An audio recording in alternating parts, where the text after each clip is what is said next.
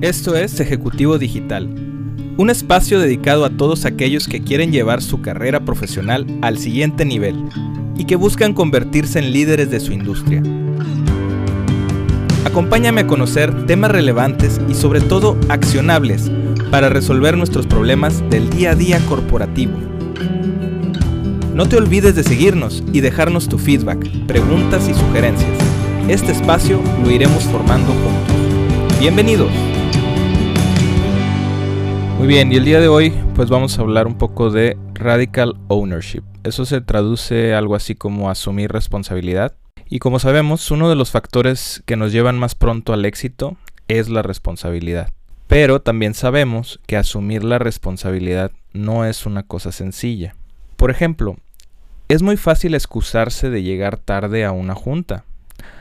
Pero yo creo que la verdadera razón de que llegas tarde no es si había un accidente o si había tráfico o todo esto, ¿no? O sea, puede ser simplemente que no tomaste la responsabilidad de llegar a tiempo.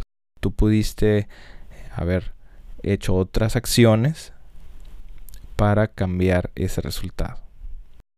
Cuando se transiciona de empleado a gerente y luego de gerente a líder, se requiere que tomemos decisiones distintas, decisiones diferentes.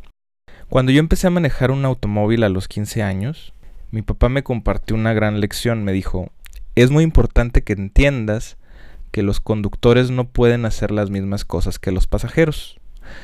Y tú podrías pensar, pues obvio, el conductor maneja el auto, ¿no? Pues, yo me sentía bastante confiado, había visto a mis padres manejar por años. ¿Qué, qué habría diferente de yo ponerme al volante, no? A lo que se refería mi papá y que lo aprendí después de mi, hasta después de mi primer accidente, es que los conductores asumen la responsabilidad total. Los conductores deben de tener su destino en mente. Tienen que pensar cómo van a llegar ahí. Tienen que enfocarse en el camino y, y también llevar a todos sus pasajeros a salvo con ellos. O sea, no es, no es viable para un conductor olvidarse de todas estas cosas. Cuando tomas una posición de liderazgo pasa exactamente lo mismo. Ya no eres un pasajero, te estás volviendo el conductor de ese equipo, de ese, de ese proyecto. Entonces tus responsabilidades aumentan y pierdes privilegios y libertades que antes tenías.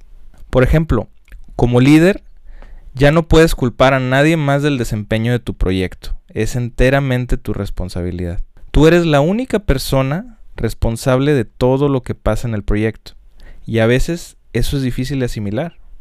Inclusive pierdes el privilegio de ser el dueño de tu tiempo, porque ahora, además de cuidar tu propio tiempo, tienes que cuidar el tiempo de los demás. Lo opuesto de asumir la responsabilidad es buscar a quien culpar. Siempre hay alguien a quien culpar cuando ocurre un problema, ¿verdad? Pero un verdadero líder utiliza su tiempo en buscar la solución en vez de buscar a quién voy a culpar. Lo que sucede al buscar culpables es que te enfocas en el pasado. Cuando asumes la responsabilidad de manera radical, te enfocas en el futuro y entonces buscas la manera de resolver las cosas. A medida que removamos la culpa de nuestra manera de actuar, podremos hacer cambios positivos y llegaremos a nuestras metas más rápidamente.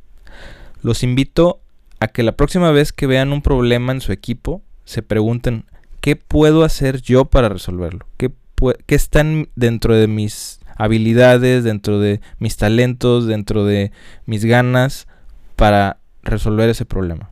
Recuerden que el pesimista se queja de la lluvia, el optimista espera a que deje de llover, pero un líder consigue un paraguas.